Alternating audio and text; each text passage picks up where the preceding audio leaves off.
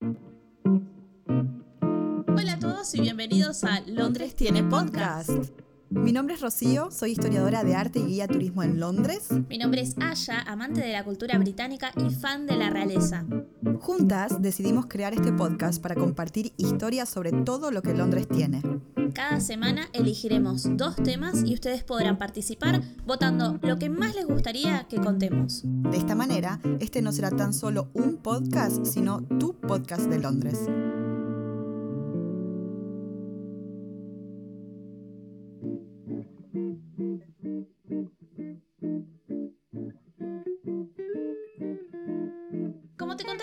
Episodio anterior, hoy vamos a hablar sobre quién fue Enrique VIII y por qué es uno de los monarcas más importantes de la historia británica, sin dejar de lado a sus seis esposas que lo convirtieron en una figura muy conocida en la cultura popular.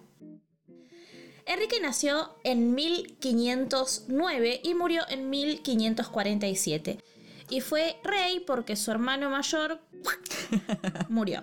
Se lo conoce popularmente como el rey de las seis esposas, pero la verdad es que hizo cosas mucho más importantes que solo casarse, como por ejemplo romper con la Iglesia Católica y crear su propia religión, el anglicanismo. Llegó al trono a los 17 años, aunque no se esperaba que fuera rey porque era el tercer hijo del monarca. En su juventud recibió una excelente educación y sabía hablar latín, francés y español. ¡Ah! No era divino. Era un divino. Además, si bien nosotros hoy tenemos una imagen clara de cómo era Enrique VIII, como un hombre enorme de facciones severas y bastante imponente, en su juventud se destacó en los deportes. Practicaba justas, caza y royal tenis, que es una versión anterior al tenis actual. Y no conforme con su beta deportista, Enrique era todo un artista, era músico, escritor y poeta. ¡Qué prometedor! Sí, sin dudas, estos datos no son tan relevantes al momento de hacer un documental sobre este rey, porque prima más su afición al poder y a las mujeres que sus cualidades más sanas como el arte y el deporte. Pero hablemos un poco sobre cómo fue que Enrique llegó a ser rey siendo el tercer hijo. La cosa es más o menos así. Arturo, su hermano mayor y príncipe de Gales, se casó con Catalina de Aragón, que era hija de los reyes católicos de España, y se fueron de viaje a Gales. Pero en Gales, Arturo se enfermó de una infección que hasta el día de hoy no se pudo definir, y al año de casado murió, dejando a Enrique como el nuevo príncipe de Gales y futuro rey. Claro, y en realidad esto que decías de que es el tercer hijo, cuando muere Arturo me estaría faltando alguien, ¿no? Pero bueno, teníamos a una hija mujer dando vueltas por ahí, que era Margaret. Solo que en aquel momento se presumía que los reyes pasarán el poder de reinar a sus hijos varones. Y si bien esto no era una ley escrita en aquel momento, era una preferencia que se mantuvo desde la conquista de los normandos de Inglaterra en el siglo XI. De hecho, recién se convirtió en ley escrita a inicios del siglo XVIII. Pero esta discriminación en la ley cambió hace muy pocos años, en el 2013, cuando se promulgó una ley diciendo que se abandonaba la preferencia de género masculino y la línea de sucesión responde a la primogenitura y no al género de los herederos. Claro. Y así como no tenía planeado ser el heredero, tampoco tenía planeado casarse con quien fuera su cuñada. Y al principio el matrimonio fue arreglado, pero después fueron felices para siempre por 20 años. Uf. Y acá vamos a lo jugoso, que son los matrimonios de Enrique. Mm, Catalina de Aragón fue la primera esposa de Enrique, era 5 años mayor que él, y para poder casarse alegaron que el matrimonio con Arturo no se había consumado, así que pidieron una dispensa papal para poder anularlo. mm. Catalina era atractiva e inteligente y Enrique en ese momento era un rey muy apuesto, fuerte y deportivo. Imagínate que ese matrimonio marchaba relativamente bien hasta que empezó a marchar relativamente mal. Catalina y Enrique tuvieron varios hijos, aunque la única que sobrevivió fue Mary. Y acá está cuál fue el problema principal de Catalina. Uf, ¿qué pasó? Y es que no dio un hijo varón. Pero, ¿por qué era tan importante el hijo varón? Bueno, como comentabas vos antes, si bien en esa época no había una ley formal sobre la sucesión o el género que tenían que tener los hijos para poder heredar, sí había la necesidad de mantener una dinastía y se sabía de palabra que el que podía continuar con la estirpe era el hijo varón. Entonces era sumamente necesario que el rey tuviera un hijo varón que perpetuara la estirpe. Y además, en el caso de Enrique, Él era el segundo rey de la dinastía Tudor y necesitaba que se mantuviera viva esta dinastía. Entonces el nenito era muy importante. Así las cosas, la pobre Catalina se hizo mayor y a los 40 años, ya sin posibilidad de volver a ser madre y con el cuerpo desgastado por tantos abortos, pasó a segundo plano para Enrique, quien puso sus ojos en una de las damas de compañía de su esposa, quien fuera nada más y nada menos que Ana Bolena. Ana se había educado en París y llamaba la atención en la corte por su ropa francesa, su forma de bailar y su picardía. Mary, la hermana de Ana, había sido amante de Enrique, pero Ana lo rechazaba. Y acá todos nos preguntamos por qué. Bueno, simple. Porque ella no iba a acceder a ir a la cama con el rey sin ser ella misma la reina. Claro, escúchame. No sé si viste, allá hay una película que salió en el 2008, creo, que está basada en una novela histórica escrita en el 2001 que se llama La otra bolena. Sí, la vi. Está buena. Y nada, cuenta un poquito esta historia. Aunque sí hay como toda una fantasía, todo un romance por detrás. Pero está buena para como tener una noción, ¿no? De esta idea, de esto que estás contando. Sí, tal cual. Bueno, las actrices que hacen de Ana y de Mary son geniales. Si mal no recuerdo, son Scarlett Johansson y Natalie Portman. Sí. Y el muchacho que hace de Enrique, a mí, a mí me, me causa mucho problema eso, el tema de cómo representan a Enrique. Porque me lo hacen morocho, ¿entendés? Enrique era colorado. Vean los cuadros, señoras y señores. Es como en la serie esta de Tudors, que lo hacen súper lindo, con una cara muy, muy angelada y, no, era, era más rústico el Enrique. Pero bueno, en fin. Es así. La jugada de nuestra amiga Ana Bolena fue una jugada maestra, porque Enrique estaba tan loco por ella que no dudó en pedirle al Papa la lunación de su matrimonio con Catalina para poder casarse con Ana. Claro.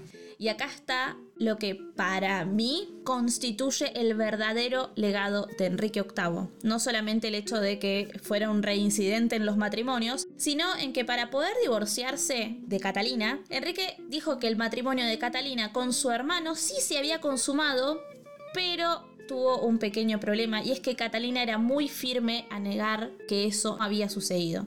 Y esto se suma a que ella tenía mucha influencia con el Papa por su familia española, así que convencer al Papa a anular el matrimonio no iba a ser tarea fácil para los secretarios de Enrique.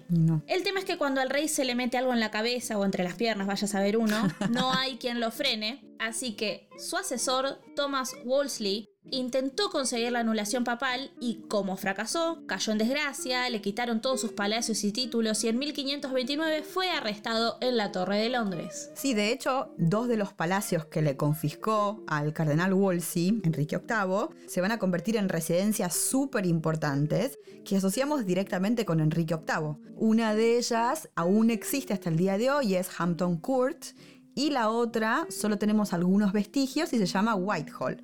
O sea que esto que le confiscó a Thomas Wolsey fue importante para, eh, para Enrique VIII, porque también Enrique VIII fue como el rey constructor, ¿no? Construyó un montón de residencias y de palacios. Me lo imagino a Enrique VIII con la carita de Bob el constructor y me da mucha gracia. y con el casco, pero con el pelito naranja que le sale por los costados, por supuesto, por supuesto.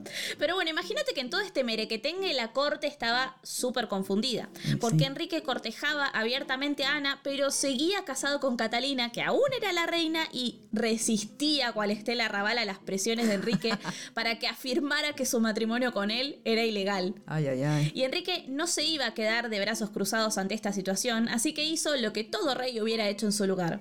Se vengó y en 1531 afirmó su supremacía legal sobre la iglesia. El rey le negó a la iglesia católica el privilegio del santuario y tampoco le permitió la recaudación de impuestos sobre testamentos que era la fuente principal de ganancias.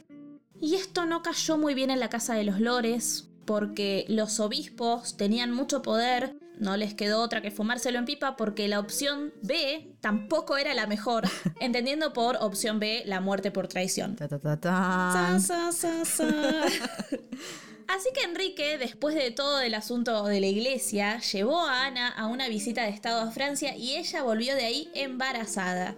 Se casaron en enero de 1533 en privado y su bigamia fue ignorada por su firme convicción de que el matrimonio con Catalina había sido ilegal. ¿Qué pasó? En septiembre de 1533, Ana dio a luz a un bebé hermoso en Greenwich, pero ese bebé otra vez no fue un varón, sino una nena. Y acá la cosa se puso peluda porque Enrique se enojó con Ana, quien a sus ojos también le había fallado al no darle su tan querido heredero. ¿Pero qué pensaba? ¿Que Ana eligió que sea una nena en vez de un nene? ¿Qué te pensaba? ¿Que ella tenía la culpa? Y no sé, pasa que en esa época no se sabía muy bien qué onda. Supuestamente si tenía caderas anchas era más propensa a tener un hijo varón, pero Sí. qué sé yo. Después estudios descubrieron que el que decide la genética del niño que van a ser es, Es el el hombre. hombre, exactamente. Supuestamente. Entonces, papito miró un poco para adentro, ¿no? El que está teniendo problemas para, para crear un varón es usted, no las señoras. Por favor, se lo pido. Exactamente. No, no, no. Él no tenía ni idea y además, bueno, él estaba obsesionado con su hijo varón y el hijo Ay. varón se le escapaba, ¿viste? Pero bueno, esto podría haber pasado sin pena ni gloria, pero en realidad fue una catástrofe para el rey. Porque recordemos que él se peleó con la iglesia y se peleó con el parlamento para poder casarse con Ana y ella, al igual que Catalina, había fracasado en lo único que él quería, que era un hijo varón. O sea que para Enrique VIII era el gran You had one job. Y bueno, pero no fue su culpa, Enrique. Y bueno, para colmo, el ánimo de Enrique explotó aún más cuando escuchó los rumores de impotencia sexual que daban vueltas en la corte y también había unas malas lenguas que decían que Ana le era infiel. Todo esto hizo que ella perdiera el encanto y Enrique posó sus ojos en una de sus damas de compañía. ¿Por qué esta historia me suena? Una joven de 25 años llamada Jane Seymour. Mientras tanto, en 1534, Enrique promulgó formalmente el acta de supremacía, en la que el rey no reconocía a ningún superior en la tierra sino solo a Dios, y no estaba sujeto a las leyes de ninguna criatura terrenal. Y esta legislación completó la creación de la Iglesia de Inglaterra. Otro cambio además fue que Enrique VIII pidió que sus cortesanos se dirigieran a él como su majestad, imponiendo una nueva denominación real para el monarca. ¿Y por qué esta separación es tan importante en el legado de Enrique? Bueno, porque luego de ocho años de privatización monárquica de los bienes de la iglesia, la corona recaudó casi un millón de libras. Los monasterios habían desaparecido, las iglesias se convirtieron en centros de cultos de una nueva fe, y quien tenía dinero podía comprar tierras de la iglesia, creando una nueva movilidad social. De hecho, es un poco lo que hablábamos en nuestro primer episodio sobre Piccadilly Circus, con las tierras que habían sido confiscadas a la Iglesia Católica Romana y que los nuevos propietarios que compraron estas tierras van a ser los que van a empezar a influenciar lo que es el crecimiento del distrito de Westminster, ¿no? Claro. Volviendo a Enrique y Ana, nuestros protagonistas actuales, el capricho de Enrique no fue solo llevar a la cama a Ana Bolena, sino también obtener más poder y más riqueza. En la historia parece que Enrique VIII solamente quería concretar con Ana, pero la realidad es que Enrique era un poco más pillo. Él se aprovechó del descontento del pueblo con la Iglesia Católica, una iglesia que estaba llena de corrupción en ese momento, y encontró la forma de sacar a la iglesia, armar su propia religión y en el camino obtener unas ganancias que en ese momento eran impensadas. Por otra parte, Enrique logró algo inimaginable en su época, y es que pudo cortar con la Iglesia Católica y sobrevivir. Todo esto es a mi criterio mucho más importante para la historia británica que su reincidencia matrimonial, Claro. pero yo lo dejo a criterio del oyente. Sí, no, y además una cosa va de la mano de la otra.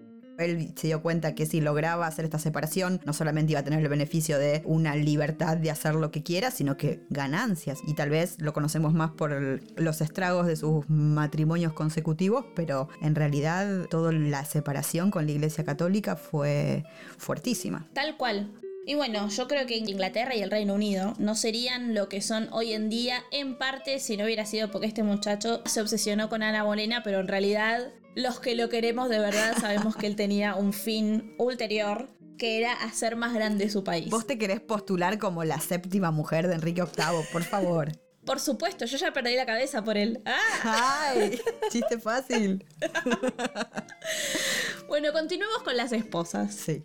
La cosa es que Ana fue víctima de una conspiración en la que se la acusaba de infidelidad. Infidelidad con varias personas, entre ellas su hermano. No, o sea, incesto. no. O sea, Por polémico. favor.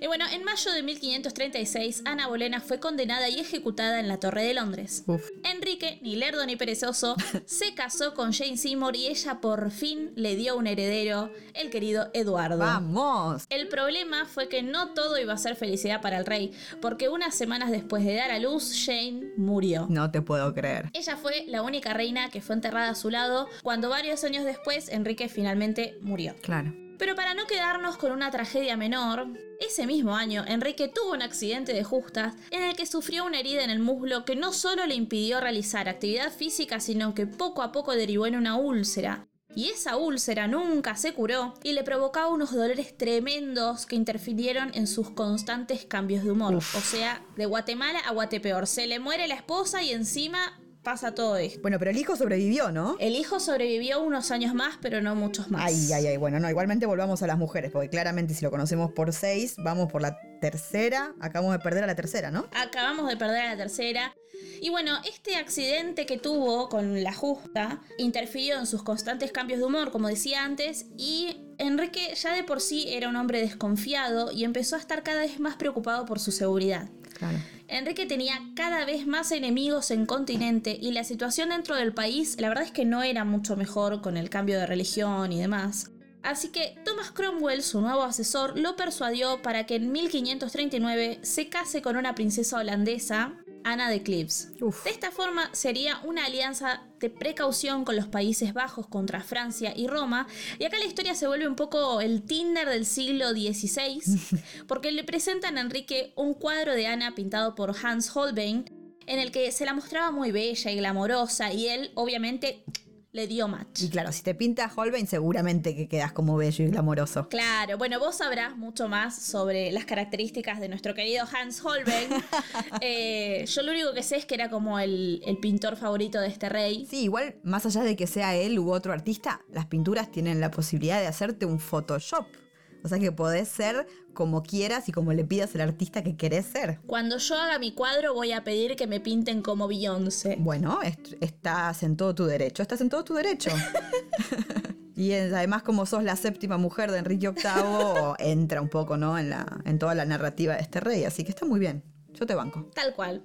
Pero bueno, ¿sabés que este Tinder salió mal? No. Porque el problema estuvo cuando se vieron cara a cara. Enrique, lejos de ser el rey apuesto de antaño, se había convertido en un hombre obeso, con un carácter explosivo que a causa de la herida incurable de su pierna sufría mucho dolor, no se ejercitaba y por supuesto nunca dejó de comer esas enormes cantidades de comida. Claro. Así que no era un hombre muy agradable que digamos. Y Ana por su parte resultó ser una mujer de 34 años con la cara marcada por la viruela y que encima solo hablaba alemán. Así que imagínate que entre ellos surgió todo menos el amor. Y sí. De igual manera, en enero de 1540 se casaron, pero el matrimonio no se consumó y al cabo de unos pocos meses el Parlamento anuló el enlace, dejando otra vez a Enrique sin un aliado en continente. Mm. Y en cuanto a Ana, ella fue de las reinas que más salió ganando. El rey le concedió un arreglo generoso por aceptar divorciarse y a partir de entonces se refirieron a ella como la amada hermana del rey. Ay.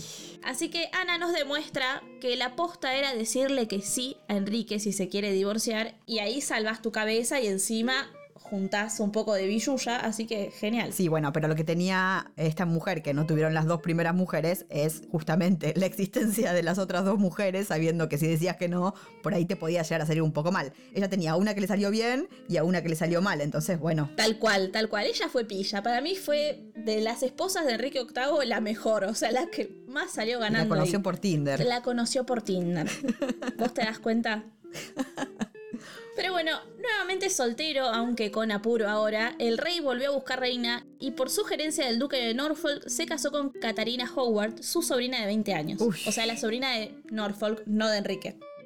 Enrique ya tenía casi 50 años, Mm. estaba muy obeso y seguía con sus constantes dolores en la pierna, así que no era un partido muy atractivo, pero era el rey y como ya sabemos, billetera mata galán. Claro. Ella era joven, alegre y despreocupada, y así fue como cautivó al rey.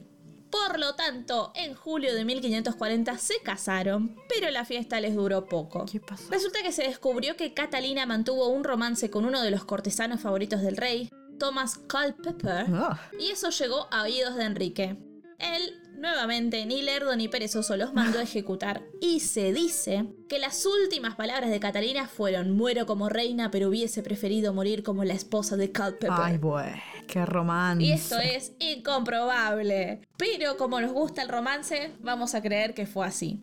Cuestión que el rey se quedó otra vez solo y mortificado como un déspota paranoico y adolorido física y espiritualmente. Pobrecito. Pobrecito. Lo único positivo es que en medio de todo este culebrón, Enrique logró fusionar Inglaterra con Gales, en Dublín lo reconocieron como rey, así que sumamos Irlanda al cóctel, y un temprano acuerdo matrimonial entre Eduardo, que era el heredero de Enrique, y Mary, la reina de los escoceses, prometía unir a Escocia al reino, algo que, bueno, finalmente no pasó.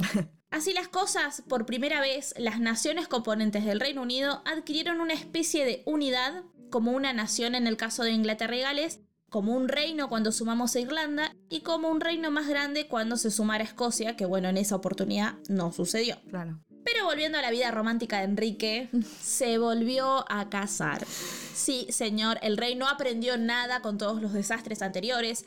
En esta oportunidad se casó con una viuda de 31 años llamada Catalina Parr en julio de 1543. Bueno, aunque sea tenían eso en común, ¿no? Era viuda ella. Él era más que viudo, pero ella, aunque sea, era viuda. claro, tenían algo en común. Y ella fue la primera reina en serlo de Inglaterra y de Irlanda. Y como reina, Catalina fue en parte responsable de la reconciliación de Enrique con las hijas que tuvo en los primeros matrimonios, quienes más adelante serían la reina María I y la reina Isabel I. Y también tuvo una muy buena relación con Eduardo, que era el príncipe de Gales y el heredero en ese momento. Así que Catalina fue como parte de esta reunificación familiar, trajo un poco de paz a la vida de Enrique, pero la salud del rey estaba cada vez peor. Catalina lo cuidó y Enrique, con la casa en orden, pudo sentir un poco de paz después de tanto lío. Claro. En los asuntos políticos, el rey se quedó sin Escocia porque Mary rompió su compromiso con Eduardo y se casó con el heredero al trono francés, No. católico, algo que era imperdonable para el rey de Inglaterra, que era enemigo absoluto de Francia. Claro. Los poderes de Enrique VIII comenzaron a menguar y la muerte se iba acercando cada vez más. Con este panorama, Enrique empezó a modificar su compromiso con la reforma y fundó un monasterio en Bisham, además de pedir misas para salvar su alma. Vuelve con el rabo entre las piernas nuestro querido Enrique. Un poco tarde, tal vez. Sí. En su último discurso en el Parlamento en 1545, Enrique no abogó por la nueva o la vieja religión, sino por una reconciliación de las dos bajo una nacionalizada Iglesia de Inglaterra. Mm. Pero no fue un aliado católico quien lo acompañó en su lecho de muerte, sino un protestante, quien estuvo el 28 de enero de 1547 cuando el rey murió. Mm. Y este protestante era Thomas Cranmer, que pasaría la historia como el que le agarró la mano al rey cuando él dijo "Ah", y murió. Ay, ay, ay. Así que bueno, en resumen, como rey, Enrique VIII frenó los dos pilares del Estado medieval, que eran la iglesia y los varones. Varones con B larga, no con B corta, por favor, señora que me escucha del otro lado. Su ataque a la Iglesia Católica de Roma y la disolución de los monasterios cambió la cara de la nación, permitiendo la distribución de la riqueza de una forma distinta. Además, Enrique VIII prefirió asesores que llegaran a él por méritos propios, en vez de pedirle consejos a hombres de cuna aristocrática como era habitual en ese entonces, y llevó a cabo algo que muchas monarquías europeas pensaban que era imposible, y es que se separó de Roma y sobrevivió. Esta fue, creo, para mí la clave de, de su reinado. Él pudo separarse del poder que tiene Roma y que tiene el Papa para ser su propio jefe, digamos. Él fue el primer emprendedor de la historia del mundo. Ay, ay, ay. Nadie lo reconoce como tal. El título que le pusiste, primer emprendedor de la historia del mundo mundial. Claro, él, él quería ser su propio jefe en cuanto a religión y bueno, lo consiguió. Claro, no me, no me cabe ninguna duda de que sos una fanática absoluta. Ahora lo sé, ahora lo sé, lo tengo confirmadísimo. Es por esto que Enrique VIII fue uno de los grandes revolucionarios europeos y además también un gran fan de los matrimonios. Exactamente. Pero bueno, estaba interesante esto de hacerle hincapié, ¿no? A esta faceta que no tiene que ver simplemente con los matrimonios. Y si te voy a ser honesta, nunca jamás hubiese pensado que alguien podía ser capaz de resumir la vida de Enrique VIII en el tiempo en el que lo hiciste, siendo tan justa y correcta con todo lo que contaste. Siempre es un placer para mí compartir mi amor por Enrique. Bueno, ahora, pensando un poco en los temas que podíamos eh, proponer para el próximo episodio, a partir de lo que nos contaste, ¿no? Se me ocurre que podríamos hablar sobre alguno de los palacios que Enrique VIII confiscó al cardenal Thomas Wolsey y entonces proponerles para que voten entre dos lugares. El primero sería Hampton Court y el otro sería Whitehall. Hampton Court tal vez es el más conocido porque se puede seguir visitando aquí en Londres. Y Whitehall, que solía estar a pasos del Palacio de Westminster. Y si bien no existe más, si sabemos buscar, encontramos algunos vestigios de lo que era este palacio. Así que ahora está en ustedes elegir el tema de nuestro próximo episodio entre el Palacio de Hampton Court y el Palacio de Whitehall. Si quieren participar de la votación para elegir los temas de nuestro podcast, pueden hacerlo en nuestra cuenta de Instagram, arroba Londres tiene podcast, o en nuestras cuentas personales, arroba Explora Londres y arroba Tu propia Londres. Y bueno, muchas gracias por habernos escuchado y nos volvemos a encontrar la semana que viene en nuestro próximo episodio de Londres tiene podcast. Chao. Chao.